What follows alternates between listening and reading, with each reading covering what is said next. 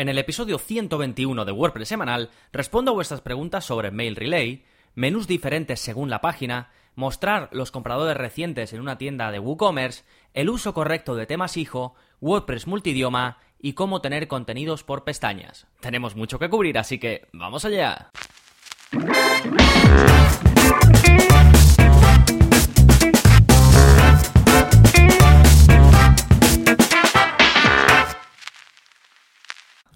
Hola, soy Gonzalo de Gonzalo Navarro.es y bienvenidos a WordPress Semanal, el podcast en el que aprendes WordPress de principio a fin porque ya lo sabes, siempre lo digo, no hay mayor satisfacción ni mejor inversión que la de crear y gestionar tu propia página web con WordPress. Y en este episodio vamos a hacerlo resolviendo esas dudas que os podéis encontrar por el camino cuando estáis pues creando vuestra web o gestionándola en el día a día. Hacía mucho tiempo que no hago eh, episodios de preguntas y respuestas y aprovechando que ahora mismo cuando estéis escuchando esto yo os voy a estar en Beirut, pero no os preocupéis porque los contenidos no paran, lo he dejado todo preparado para que tengáis tanto episodios del podcast como vídeos de la zona código y por supuesto el curso saldrá al final de mes sin problema como todos los meses. Pero aprovechando que pues eso, voy a estar unos días eh, fuera, también he querido que en el podcast se refleje, pues con esto que he llamado respuestas veraniegas, que este va a ser la primera entrega y la semana que viene tendremos respuestas veraniegas 2. No es muy original el nombre, pero bueno, funciona. Entonces, como todo sigue y este tren no para, por supuesto, tenéis un nuevo vídeo de la zona código esta semana. Ya sabéis que todos los martes saco un vídeo de la zona código, ahí os explico cómo podéis modificar tanto el aspecto como el funcionamiento de vuestra web sin utilizar plugins. Y en este caso lo que os enseño es a mostrar la última fecha de actualización de un post. ¿Habéis visto esto que muchos posts tienen arriba em, última vez actualizado el día X del mes X del año X? Esto puede ser una buena técnica para hacer que tus visitantes se queden en tu blog, porque si ven que lo has actualizado recientemente, que un contenido que a ellos les interesa está actualizado, es reciente, pues tienes más posibilidades de que se queden ahí y no que se vayan a otro lado. Y no me refiero a la fecha de publicación, me refiero a que si lo has actualizado, pues tres meses después, un año después o lo que sea, que aparezca, ¿vale? Lo típico, este post se actualizó por última vez el tal, tal, tal aunque la fecha de, publicación haya sido hace tres años. Sí, pues enseño a hacer esto a través de código, ¿vale? Es una función que os dejo, que solo tenéis que copiar y pegar tal y como hacemos en el vídeo, y pues si actualizas tus posts con regularidad, no tengas duda de que esto de mostrar la última fecha de actualización te va a beneficiar. Sí, así que os, eh, os dejo el enlace, este es el vídeo 72 de la zona código. Más, también tenéis el curso de este mes, que si escuchasteis el episodio anterior, pues tenéis disponible el curso de creación de tiendas online con Storefront. Es una de las mejores maneras de crear una tienda online, ¿vale? Este theme es una pasada y además vemos sus extensiones y vemos cómo puedes personalizar el aspecto sin utilizar código. Sí, estas son las novedades, vamos ahora con el plugin de la semana, que es para duplicar widgets. Si usas mucho la misma estructura para un widget, este plugin que se llama Duplicate Widget te va a venir de perlas, ¿vale? Ya vimos en el curso de productividad en WordPress, os enseñé un montón de recursos relacionados con esto, como para duplicar entradas, duplicar páginas, crear páginas rápidamente. Bueno, os enseñé un montón de trucos y un montón de, técnicas para poder hacer esto. Pero justo este plugin no entró, no recuerdo por qué, si cuando lo estuve decidiendo eh, opté por otro en lugar de este, pero en cualquier caso es un plugin súper útil y súper productivo. Es tan sencillo como que cuando lo instalas, pues en los widgets vas a tener la opción de duplicar, el que quieras y así ya lo vas a poder pues poner en el área de widget que, necesites, ¿vale? Puede llegar a ser muy útil si usas la misma estructura para una determinada cosa, que no sé, que puede haber muchos casos. Yo, por ejemplo, sí que lo hago para el índice de episodios de, de, los cursos, ¿vale? Y si lo puedo duplicar, pues es mucho más sencillo. Sí, pues se llama Duplicate Widget. Este es el episodio del podcast 121, ¿vale? Para que podáis ir a ver el enlace. Y ahora ya sí vamos con respuestas veraniegas sobre algunas de vuestras preguntas. Vamos con una de Iván, la primera, que me dice, hola Gonzalo, ¿sabes por qué en Mail Relay a la hora de intentar enviar un boletín no me sale el otro usuario que he creado? Solo me sale el user con el que hice la cuenta, ninguno más. Em, sí, vale, aquí Iván se refiere a que en Mail Relay, que ya sabéis que es un software o una herramienta de email marketing, tenemos un curso completo en el área para suscriptores. Es gratuito, es una empresa española y funciona de forma fantástica. Yo diría que de los gratuitos es el mejor que hay sin duda. Pues bien, una de las posibilidades es crear varios usuarios. Por ejemplo, si tienes un equipo de tres personas, eh, tú eres Joselito, el otro es Pepito y el otro es Manolito, pues que podáis tener tres usuarios y que los tres podáis enviar emails. Y mm, Iván me dice que ha creado otro usuario, pero que cuando va a crear el email no puede poner ese nuevo usuario como remitente. Y eso es porque esto se hace en dos pasos. Ya le expliqué a Iván que además de crear el usuario, hay que registrarlo como remitente, ¿vale? Y lo que he hecho es dejarle un tutorial eh, a Iván, que os lo dejo también a vosotros, en el que los de Mail Relay te explican cómo se hace todo esto de los usuarios, ¿vale? Lo explican ahí paso a paso en un tutorial y es más que os lo explique yo aquí, es mucho mejor que leáis ese tutorial y vais siguiendo eh, para hacerlo, ¿vale? Esto es una duda que he recibido varias veces y es por eso, porque como hay que hacer ese segundo paso de registrar el remitente, pues a alguna gente se le pasa y por eso después no ve cómo, cómo configurarlo, ¿vale? Así que os dejo vosotros también en la parte de enlaces este tutorial, ¿vale? Pues gracias Iván, vamos ahora con la pregunta de Isaac Figueroa, que me dice, hola Gonzalo, felicidades por tu podcast, está genial. Una pregunta, hace un par de episodios mencionaste un plugin para cambiar menús en función de la página. ¿Me puedes recordar cómo se llama? Y si tengo un menú en un sidebar widget, ¿también me serviría? ¿O solo para los menús superiores? Gracias y felicidades nuevamente. Bueno, muchísimas gracias a ti, Isaac, me alegra que te guste. Y en cuanto a tu pregunta, sí, el episodio, os dejo el enlace en las notas del programa, es el 59, ¿vale? Pero de todas formas, el plugin se llama Conditional Menus. Es, a mí me encanta, es una pasada. Puedes, eh, como dice eh, Isaac, puedes poner en función de un millón de cosas, de si es una página en la que está visitando el usuario, de si está registrado, vamos, si ha iniciado sesión, de si está accediendo desde móvil, de si es un tipo de usuario concreto. Es decir, tienes un montón de condicionales para mostrar un menú u otro. Y me preguntas si sirve con otros menús aparte del principal. Y sí sirve, ¿vale? En principio vale con cualquier menú que tengas en tu web. Así que es una auténtica pasada. Yo lo uso en la mía, ¿eh?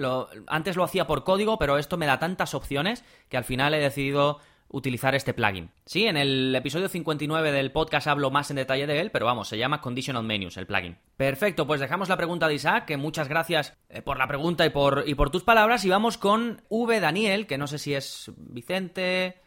Víctor, la verdad que no tengo ni idea, ¿vale? V.Daniel y me dice, buen día Gonzalo, tengo una pregunta. ¿Sabes de algún plugin que muestre notificaciones de las compras que hacen otros clientes? Me explico un poco. Estoy haciendo una tienda de alimento y accesorios para mascotas en México y viene una página que cada vez que alguien realiza una compra aparece una notificación que muestra la imagen del producto que adquirió, el nombre y la localidad. Por ejemplo, María Concepción de Mérida acaba de comprar un collar de perro y el nombre de producto es un link. Espero me puedas orientar un poco al respecto. Aprovecho para felicitarte por el podcast. He escuchado varios programas y la verdad siento que me ha ayudado bastante. Saludos. Bueno, muchísimas gracias a ti, eh, Daniel, V Daniel, ¿vale? Que no sé exactamente a qué, de qué es la V. Y existen varias extensiones para esto, ¿vale? Ahí es algo bastante, bueno, no muy común, pero se, se ve bastante. Y te dejo una que sé que funciona bien, ¿vale? Se llama WooBot Lite, porque tiene después una versión de pago. Pero la básica funciona mm, fantásticamente. Luego, pues si quieres más, por supuesto, te puedes ir a la versión Pro. Hay más plugins eh, sobre esto, ¿vale? Si usáis otro, pues seguramente vaya también bien. Pero este es sencillito, lo, lo configuras rápidamente y ya puedes ver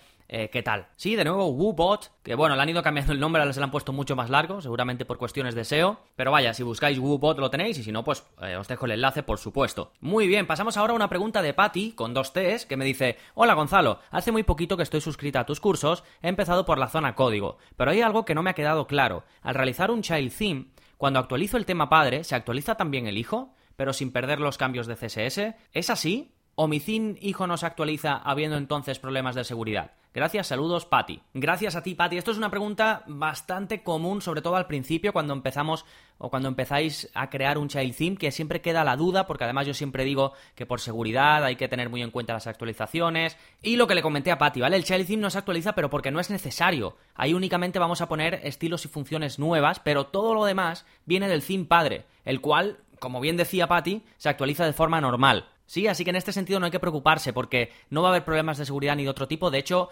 tener un child theme es la mejor práctica y os dejo un enlace porque WordPress lo recomienda desde su página oficial, la página de desarrolladores, se recomienda como muy buena práctica crear un child theme para después poder incluir las personalizaciones, que es lo que quería en este caso eh, Patty, lo que queremos todos. Así que no, el child theme no se actualiza, pero es normal y no pasa nada, ¿vale? Porque lo gordo, lo grande se coge del theme padre que sí se está, que sí se está actualizando. En el hijo simplemente vamos a ir poniendo pues esas modificaciones, ¿de acuerdo? Esto no es lo mismo, que puede ser distinto de si compras un child theme eh, para un theme que realmente no es un framework. Que por ahí te venden child themes y luego esos child themes se actualizan y no se puede crear un, tema hijo del tema hijo. Bueno, eso es otro caso, pero cuando nosotros eh, instalamos un theme y creamos un child theme, para como buena práctica. Ahí no os preocupéis porque no tiene que actualizarse y, está bien, ¿vale? Perfecto, dejamos la pregunta de Patty. Vamos ahora con Nacho. Me dice, hola Gonzalo, estoy haciendo el curso de WPML para traducir la web al inglés. La web es... Mm, mm, mm, no la digo, ¿vale? Y me dice, ¿cómo traduzco el contenido de los widgets del footer? Por ejemplo, uso Black Studio Tiny, TinyMCE widget y tengo texto dentro. Lo puedes ver en el footer del blog. Y me dice, ¿cómo traduzco el contenido que hay en los widgets? La web la tengo en Divi. Gracias, Nacho. Bueno, gracias a ti, Nacho. Esto es otra pregunta también bastante común, pero sí que está resuelta en el curso. Hay una extensión de WPML específica para la traducción de cadenas, que es lo que vas a necesitar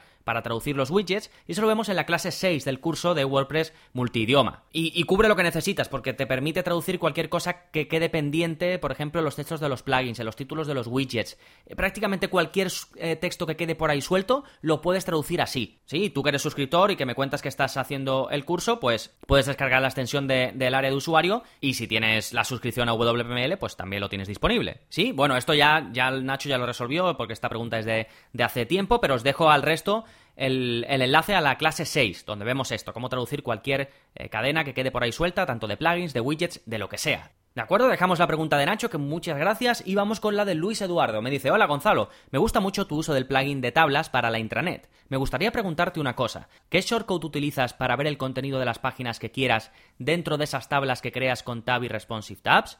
Estoy intentando hacer lo mismo, pero no sé cómo mostrar el contenido y no el enlace en sí. Gracias. Vale, aquí Luis Eduardo me habla de cuando eres suscriptor, pues entras a la página de, de usuario, a tu cuenta, a tu perfil. Y ahí yo lo tengo distribuido por pestañas. Y uso, como ya comenté, porque dedico un episodio a explicar cómo lo tengo montado, pues uso un plugin que se llama Tab Responsive Tabs para mostrar el contenido por pestañas. Y él me dice que en cada pestaña, los contenidos que tengo mostrados, que cómo hago para que aparezcan ahí, que qué shortcode hay que utilizar. Sí, pero eh, la aproximación es que Eduardo aquí estaba, Luis Eduardo estaba confundido, porque yo no importo ningún contenido de ninguna página, simplemente escribo el contenido en esa página, en la página de vuestra cuenta, y luego lo divido por pestañas, ¿vale? Pero el contenido está entero ahí, no me remito ni traigo nada de ninguna página. ¿De acuerdo? Si queréis eh, eh, ver qué uso yo en mi membership site y cómo lo tengo montado, además de este plugin, explico el resto de plugins que utilizo, ¿vale? Os dejo el enlace al episodio del podcast en el que lo comento. ¿De acuerdo? Ese y todos los enlaces, ¿eh? Todo lo que he ido mencionando, que os he diciendo, os dejo enlace, tal, tal, tal.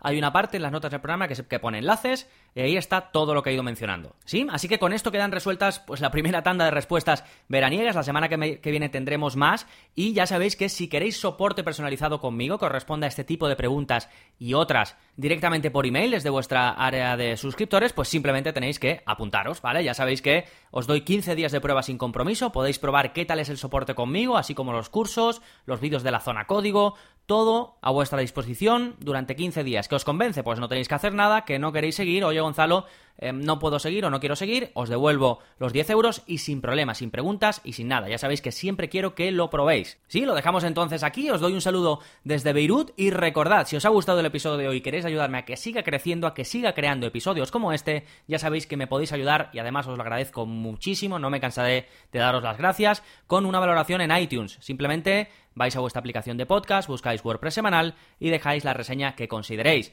Si no estáis en iTunes, porque hay mucha gente, me consta muchísimos que me escucháis desde iBox y desde Spotify, sobre todo desde iBox, pues también mil gracias por lo que podáis hacer. Si le dais a me gusta, pues gracias, si me comentáis y si no, pues también gracias porque estáis ahí y me escucháis siempre. Así que nada más por este episodio, nos seguimos escuchando. Adiós.